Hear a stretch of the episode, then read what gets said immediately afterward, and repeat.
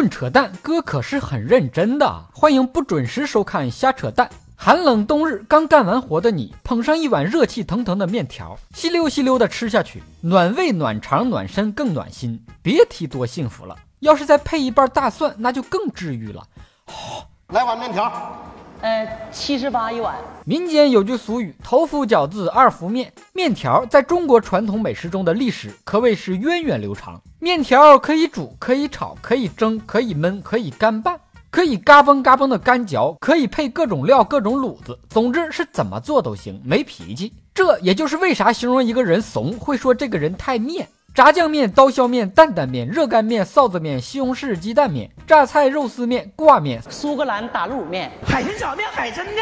这些面条中，我最常吃的就是方便面。无数个饥肠辘辘的深夜，是方便面温暖了我们。方便面就是那种一包吃不够，两包吃不完，别人闻着比自己吃着香的东西。真正的方便面就是简单的煮一煮，泡一泡，别加太多东西。那种有大块肉的方便面是没有灵魂的，只配活在包装袋上。岛国有一种把佛经书印在上面的面条，一碗面条秃噜下肚，满腹经纶，一肚子墨水，感觉功德无量。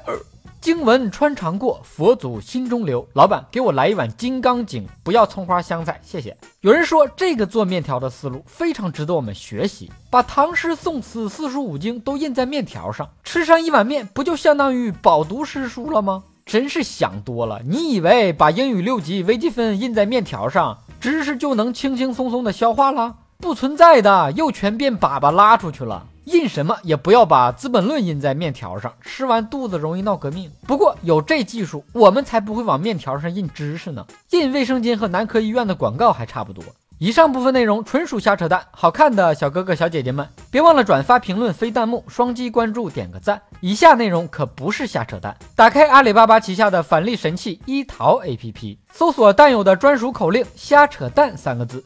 立马能领取购物红包。一淘 APP 跟淘宝天猫的购物车是同步的，都是一样的下单，在一淘还能领取超级返利，何乐而不为呢？记住了，搜索“瞎扯淡”三个字，大虾的虾，扯淡的扯，蛋疼的蛋。但有映山红留言评论说，瞎扯淡是吃的一种小吃。听你这么一说，我有个大胆的想法。你说听着瞎扯淡，吃瞎扯淡，这是一种什么感觉呢？你想听个扯什么话题？可以给我留言评论。本节目由喜马拉雅 FM 独家播出，订阅专辑《哥陪你开车》，更多搞笑内容尽在微信公号“小东瞎扯淡”。咱们下期接着扯。